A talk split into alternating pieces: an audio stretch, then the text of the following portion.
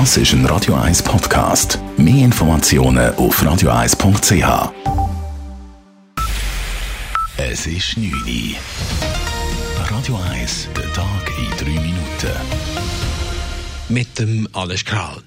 Der Nationalrat hat heute Nachmittag eine eigentliche Monsterdebatte zum Covid-19-Gesetz gestartet. Sie dürfte bis weit in die Nacht dauern. Zum Start nutzte die SVP die Debatte, um die Corona-Politik des Bundesrats zu kritisieren. Dabei wiederholte Nationalrätin Magdalena Martulo-Blocher ihren Diktaturvorwurf. Laut Definition handelt es sich bei der Diktatur um eine Regierungsform, in der wenige über die Mehrheit bestimmen. Bei Covid entscheidet seit Monaten allein der Bundesrat. Die Ratslinke wiederum kritisierte jene bürgerlichen Vertreter, die den 22. März als fixen und generellen Öffnungsschritt im Gesetz festschreiben wollten. Matthias Mayer von der SP sagte, Sie tun so, wie wenn sich Corona mit politischen Spielen wegzaubern lässt. Wenn wir in ein Datum, in ein Gesetz schreiben könnten und dann ist alles vorbei. Für den Antrag dürfte es keine Mehrheit geben. Der Nationalrat beschloss bisher weitere Hilfsgelder. In der Summe belaufen sich diese auf gegen 10 Milliarden Franken. Die Zürcher Wirtschaft dürfte wegen der Corona-Krise bis Ende dieses Jahres rund 15 Milliarden Franken an Wertschöpfung verlieren. Es sei der stärkste wirtschaftliche Einbruch seit Jahrzehnten, wie Volkswirtschaftsdirektorin Carmen Walker-Späh heute sagte. Es trifft der Kanton Zürich härter als die übrige Schweiz, weil wir praktisch keine ausländischen Gäste mehr empfangen können und wir eigentlich die grösste Tourismusregion der Schweiz sind. Regierungsrätin Walker Späh fordert darum Reiseerleichterungen für Geimpfte, damit der Tourismus wieder in Gang kommt. Für das lokale Gewerbe brauche es zudem mehr Sonntagsverkäufe, auch im Hinblick auf das Weihnachtsgeschäft 2021.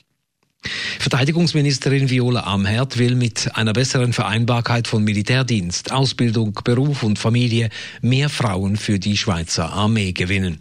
Dies geht aus einem Bericht des VBS hervor, der heute zum Internationalen Frauentag veröffentlicht wurde. So soll künftig in der Armee Teilzeitarbeit für Berufsmilitärs und die Unterstützung bei der Kinderbetreuung möglich sein. Außerdem wird eine Dienststelle für Frauen geschaffen und eine externe Studie soll die Situation der Frauen in der Armee aufzeigen. Aktuell beträgt der Frauenanteil in der Armee 0,9 Prozent. In der Schweiz sollen Männer und Frauen unabhängig von ihrem Zivilstand individuell besteuert werden. Dies verlangt eine von den FDP-Frauen angestoßene Volksinitiative, die heute lanciert wurde. Hinter dem Volksbegehren steht ein überparteiliches Komitee mit Vertreterinnen und Vertretern aus FDP, Mitte und den Linksparteien. Mit dem heutigen System der sogenannten Heiratsstrafe würden Verheiratete benachteiligt. Zudem würden durch die Steuerprogression verheiratete Frauen auch davon abgehalten, wieder beruflich tätig zu werden. Am kommenden Sechseleuten Montag, den 19. April, soll trotz Festabsage ein Böck verbrannt werden. Die Zünfte wollen die Böckverbrennung ohne Zuschauer durchführen, allerdings soll sie das Fernsehen SRF live übertragen.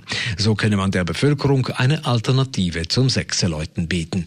Der passende Standort für die Verbrennung wird noch gesucht. Laut den Zünften kann dies auch in anderen Kantonen sein.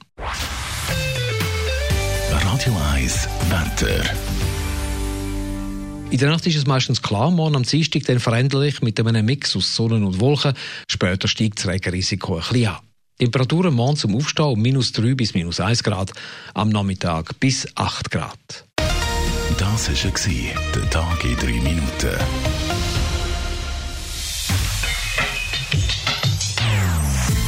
Non-Stop Music auf Radio 1. Die besten Songs von allen Zeiten. Non-stop. Radio 1.